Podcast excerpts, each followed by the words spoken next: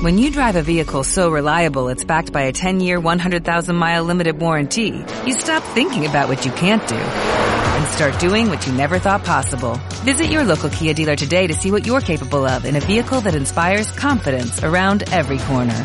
Kia, movement that inspires. Call 800-3334-KIA for details. Always drive safely. Limited inventory available. Warranties include 10-year 100,000-mile powertrain and 5-year 60,000-mile basic. Warranties are limited. See retailer for details. Este es el podcast de Rodrigo Millán.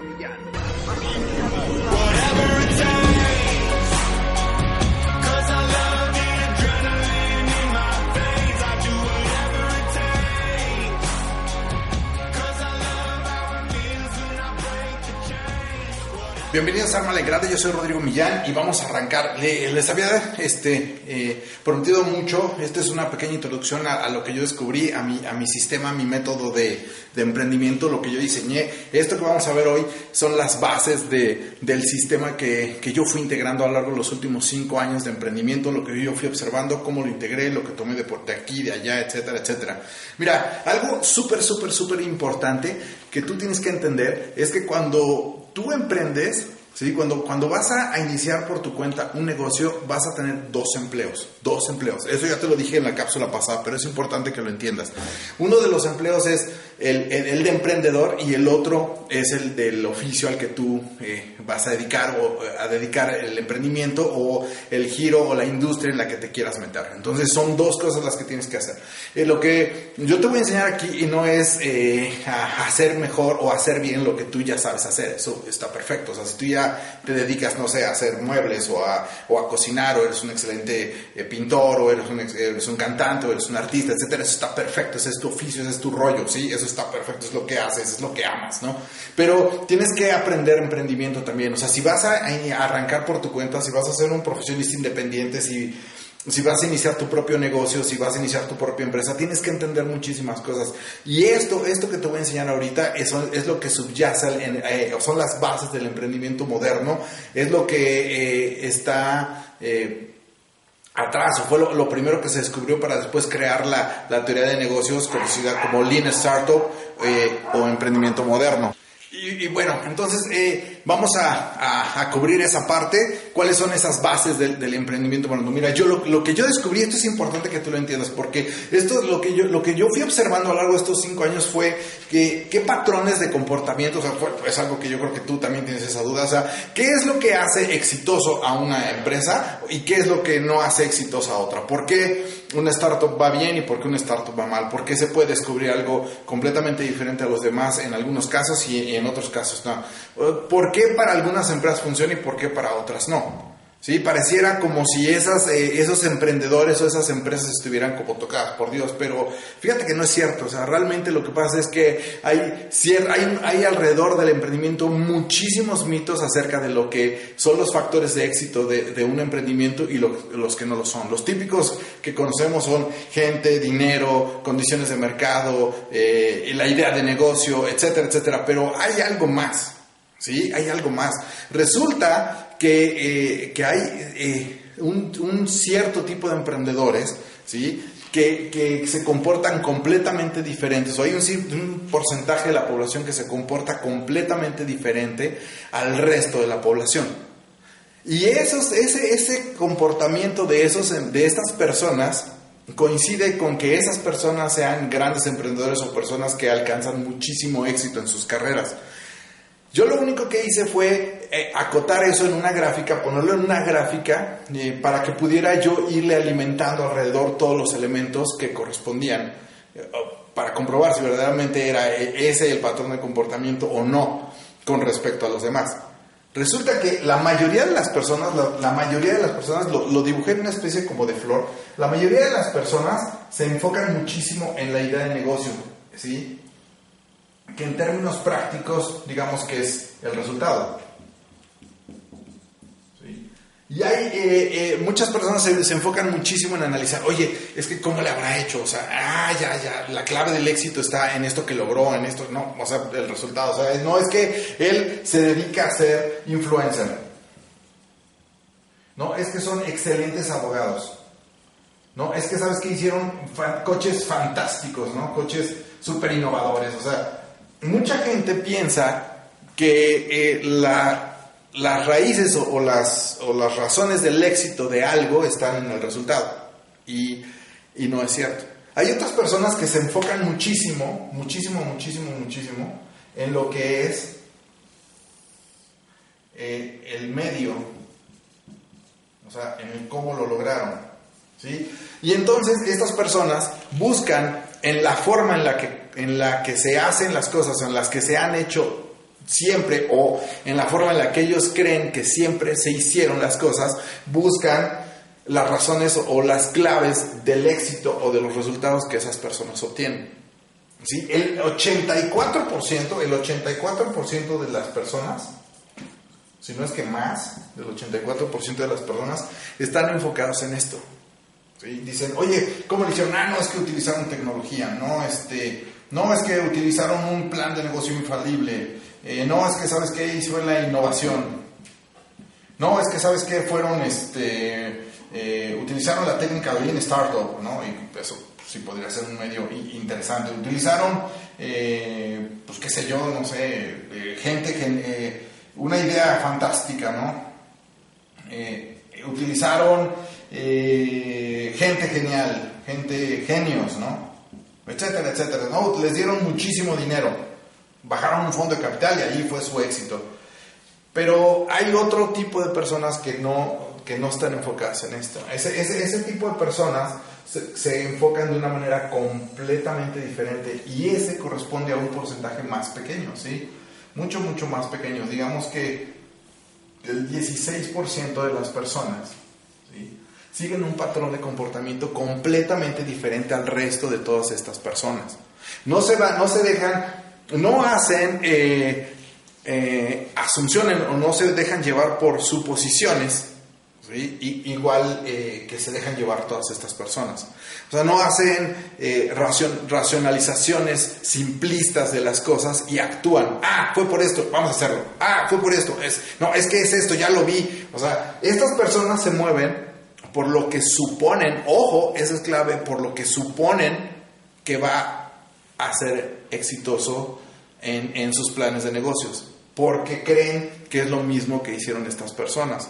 O sea, hacen racionalizaciones o hacen, eh, sí, racionalizaciones simplistas, apresuradas y se obstinan con creer que esos factores de éxito que salen en todas esas revistas son los que hacen exitosos a estas personas, ¿sí? Y no lo son. Estas, estas personas, estas personas, este 16% se, se comportan completamente diferente al resto y siguen un patrón de comportamiento eh, completamente extraordinario. En primer lugar, estas personas se vuelven exageradamente buenos, ¿sí? ¿Sí? Muy buenos en su industria, en lo que deciden hacer, en su oficio, digamos, vuelven excelentes en un oficio, ¿sí? Esto eh, lo hacen, ¿sí? dedicándose a lo que verdaderamente aman, a las cosas para las cuales tienen talento. Entonces, algo que descubren a muy temprana edad y que identifican perfectamente bien estas personas son el tipo de talentos que tienen. ¿Sí? ¿Por qué es importante? Porque estos talentos te dirigen directamente a que tú seas bueno en algo. ¿Sí? Si tú no sabes qué talentos tienes, entonces ¿cómo puedes ser bueno en algo si no los estás utilizando? Pero estas personas cuando adquieren certeza de talento, dicen, wow, o sea, soy bueno en esto, y, se empiezan a dedicar a, esto. No dejan que el status quo, que es este, como siempre se ha hecho, como siempre se ha hecho, los defina. Estas personas entonces dicen, ¿sabes qué? Yo tengo ese talento, este, este, estos talentos, y al, identificarse a, ellos con estos talentos, los hacen, esto los lleva directamente también a entender por qué le dan cierto valor o más valor a ciertas cosas y por qué creen profundamente en otras. ¿Sí? ¿Sabes qué? Y, aquí es importante, o sea, el valor es la cuestión, el valor que tú le das a ciertas cosas. Tú puedes contemplar, eh, no sé, por ejemplo, creo que lo pone en un post, en algún artículo de, o en algún podcast. Yo en alguna etapa le di mucho valor al fútbol americano. Hoy le doy mucho valor a los negocios. ¿Sí? O sea, tus valores pueden cambiar, pero cuando tú descubres tus talentos hay ciertas cosas a las cuales le sigues dando valor y el valor, conforme tú te vuelves más bueno y más bueno y más bueno en las cosas en las que tú haces, el valor crece.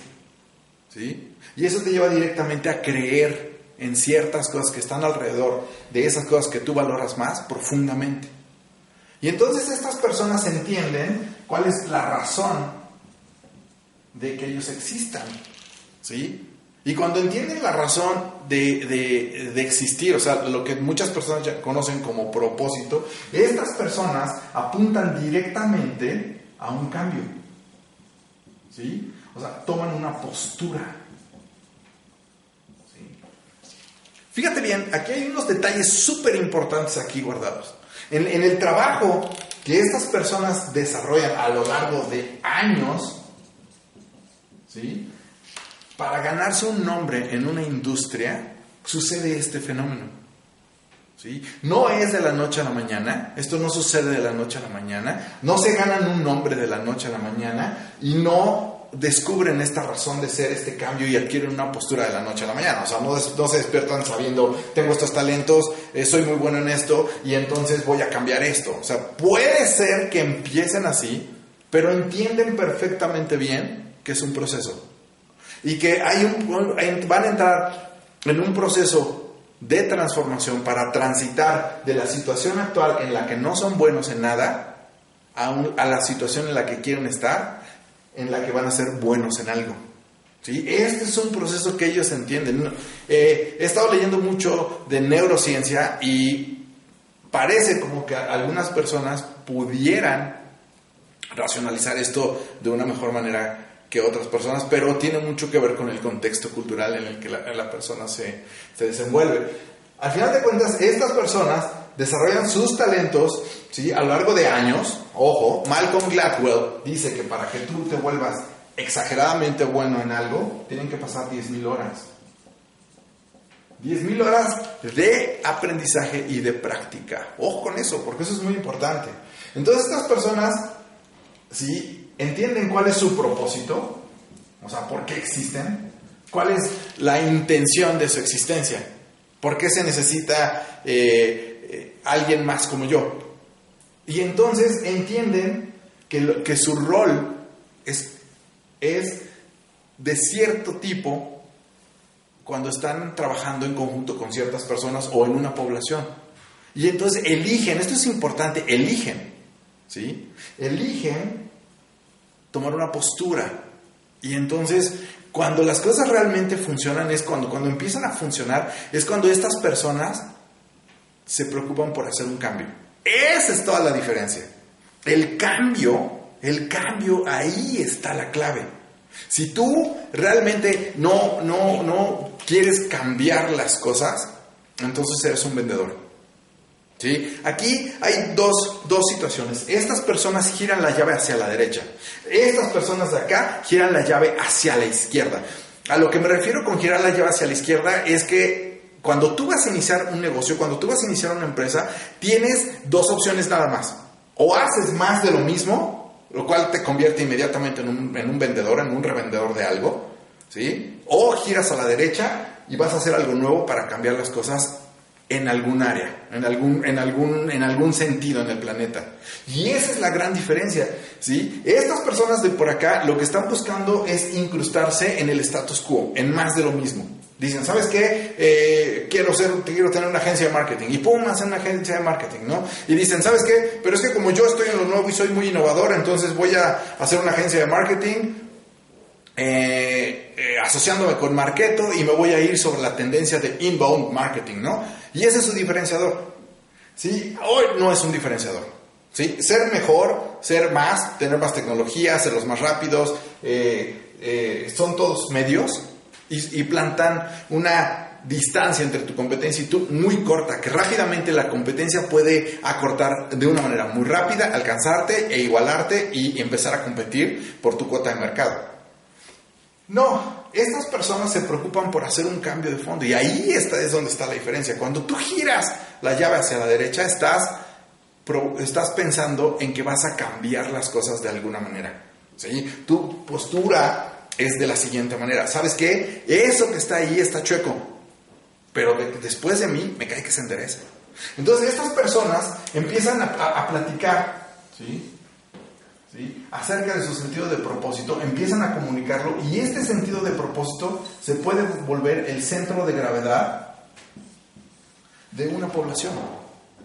Y ahí es donde viene la gran diferencia. Cuando estas personas hacen todo este trabajo y empiezan a comunicar,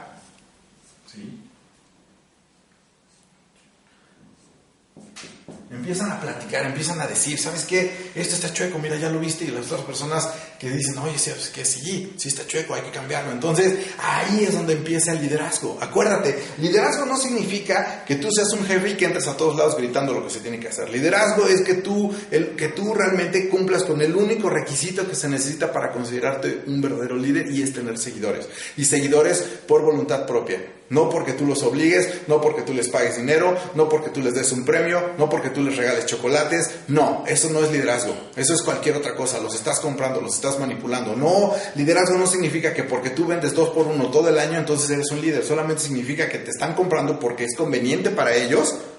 ¿sí? comercialmente hablando, pero no es sostenible en el largo plazo, porque vas a crear adictos a, a las ofertas, no adictos a tu marca. No vas a crear fans de tu marca. Ojo con eso. Entonces, estas personas empiezan a comunicar y empiezan a, empiezan a trabajar con un segmento de la población que es el único segmento de la población que tú necesitas para hacer crecer un negocio. ¿sí? Si nosotros observamos, y ahí te otro tip, la ley de la difusión de las innovaciones, la ley de la difusión de las innovaciones dice, ¿sí? de Geoffrey Moore, dice que para que un negocio alcance velocidad de escape, este punto de aquí, ¿sí? Eh, el tipping point, necesita conquistar primero a esta población que se llama Early Adopters. Y esta población de Early Adopters está dividida entre los innovadores y los evangelistas. Estas son personas que se mueven por lo nuevo, por la novedad, porque quieren ser el primero, por ego, pero por el ego de querer estar con las personas que están buscando un cambio, que van a hacer cosas de que hablar, ¿sí? Para eso necesitamos a los evangelistas. Eso es lo que estas personas entienden y empiezan, empiezan a entender, se vinculan con este tipo de población, empiezan a platicar, con estas personas forman, forman algo a lo, que yo, llamo tribu, ¿sí? Y entonces empieza a crecer. Aquí hay un abismo entre esta población, que es más o menos el 1.2%, el eh, 14.8%, que suman 16%, esta población es necesaria para cualquier, para cualquier empresa. Y algo que tú tienes que entender y que es verdaderamente importante es que entiendas que no puedes tú crear una empresa mediana, no puedes crear una empresa grande, eso no existe. Tienes que crear, las empresas tienen etapas, la etapa de eh, marca personal, o sea, primero creas una marca personal, o sea, te ganas un nombre, ¿sí? Para que entonces tú puedas tener una marca con la cual puedas respaldar un emprendimiento. Y esa es la segunda etapa, startup, ¿sí? ¿Sí? La, segunda, la segunda etapa es empresa pequeña y la tercera etapa es una empresa grande si tienes muchísima suerte. Entonces, la startup rebasa este nivel. ¿sí? Y si viéramos otra, otra, otra gráfica de escalamiento, coincide perfectamente bien. Alrededor de los 3 meses, ¿sí? 18 meses, 24 meses aprox, esto no es una regla, no es que así se va, no vaya a suceder, es una prox en meses, pero este es el escalamiento. Es esta gráfica de acá y necesitan a esta población. Y entonces estas personas se vinculan con esta población, empiezan a, platicar con ellos, estos innovadores dicen, ¿sabes qué? Sí, sí, esto, eso, eso que tú estás diciendo está chueco. Y entonces estas personas empiezan inclusive a construir una declaración de intenciones, algo que yo le llamo manifiesto de propósito, como por ejemplo el manifiesto de propósito que tiene BMW. Y el manifiesto de propósito de BMW dice algo así, ¿sabes qué? Nosotros no creamos esta empresa para fabricar coches. Nosotros creamos esta empresa para respaldar una letra, una palabra de tres letras, Joy. ¿Sí? ¿Sí? Nosotros no creamos autos, creamos emociones. Y ninguna otra industria puede rivalizar con nosotros porque nosotros somos los guardianes de la alegría. ¿sí? Nosotros tomamos la tecnología, la innovación, el, el, diseño automotriz, el diseño industrial, lo combinamos, lo destruimos, lo volvemos a combinar y cuando consideramos que el resultado es perfecto, entonces tomamos las llaves de la alegría y se las prestamos a las personas para que la pasen con quien más quieren. Somos BMW y somos la alegría de conducir, que no se te olvide que el mundo está allá afuera. Eso es BMW. ¿En qué momento te dije que, vendo muchos coches o que utilizo la mayor, de la, mayor de las tecnologías, la innovación y entonces hago los mejores coches con 400 motores, 700 bolsas de aire, qué sé yo? Eso no inspira absolutamente nada, a nadie. Pero BMW inspira y eso es lo que se necesita para liderar una visión de negocios. Y me doy cuenta que estas personas, estas personas que son iniciadores de cambios, se la pasan vendiendo la visión de, que tienen de cómo cambiar el mundo. Es lo que hacen, lo hace Steve Jobs, lo hace Elon Musk, lo hace el dueño de Twitter, lo, hace, lo hizo el dueño de Whole Foods, lo hizo el dueño, los dueños de Costco, lo, lo, hace Al Gore, velo lo que está haciendo el dueño de Gore. ¿Sí? Eh, esas personas se dedican a vender la visión de un mundo mejor, la visión de un cambio que ellos quieren lograr. Las demás personas se dedican a vender el resultado de su trabajo. Y esa es la gran diferencia. ¿sí? Cuando estas personas entienden este fenómeno, ¿sí? que todo inicia acá y que todo da la vuelta hacia acá, ¿sí? las cosas empiezan a funcionar. Y entonces estas personas lo siguen no por lo que les prometen, sino por ellos mismos. Porque estas personas de acá dicen, ¿sabes qué? Yo me reflejo en eso que estás diciendo. ¿Sabes qué? Eso me inspira, eso tiene significado para mí. ¿Sabes qué? Lo que tú estás haciendo me explica completamente. Y entonces deciden vincularse y poner sus dones de talento, creatividad e imaginación a favor de la visión que ellos están construyendo. Y entonces las cosas funcionan. Y entonces las empresas crecen. Eso es lo que yo descubrí. Y eso es lo importante que tienes que entender. ¿Sí? En la, siguiente, en la siguiente cápsula vamos a ver cómo estas personas adquieren algo que se llama capacidad estratégica. Estas, estas personas no es que este líder tome todas las decisiones, él no las toma. Crea una tribu y la tribu empieza a operar el movimiento, es fantástico. Se crea una especie de organismo que tiene una eh, piel una especie de membrana de interacción con el medio que empieza a interactuar, a emitir y a recibir. Emite para deleitar y recibe para innovar. Y todo eso se construye a través de un concepto genial que, diseñó Robert Boyd, que se llama el OODA Loop y lo vamos a dibujar y vamos a ver cómo funciona. Porque cuando todo esto empieza a funcionar, todo lo que hace, crea fricción dentro de una organización tradicional, este tipo de organizaciones lo desplaza hacia afuera. Ellos no encuentran resistencia. De hecho, si nos ponemos a pensar el tipo de resistencia que estas organizaciones crean, es para hacer esta, este brinco. Si tú te pones a pensar los aviones, llevan una fuerza de impulso por la turbina, pero en realidad lo que hace que levanten el vuelo es la fricción que pasa por abajo del avión, es lo que hace que se levanten. Es lo que provocan este tipo de organizaciones, fricción en contrapositiva y la fricción negativa la desplaza. Eso es lo que vamos a ver en la siguiente cápsula, no te lo pierdas, espero que eso te haya gustado. Déjame tus comentarios y cualquier duda que tengas, por favor, ahí están eh, todas las redes sociales, solamente búscame por eh, Driven by Purpose o hashtag Amal en Grande o busca Rodrigo Millán en mi página rodrigomillán.mx. Eh, pregúntame lo que quieras en Quora, mándame un tweet, mándame un WhatsApp, ahí está mi teléfono también. Y seguimos en contacto, seguimos trabajando esto. Espero que lo hayas entendido, que te haya quedado claro. Y si no, mándame cualquier duda. Esto fue Armal en Grande y nos vemos en la próxima. Bye.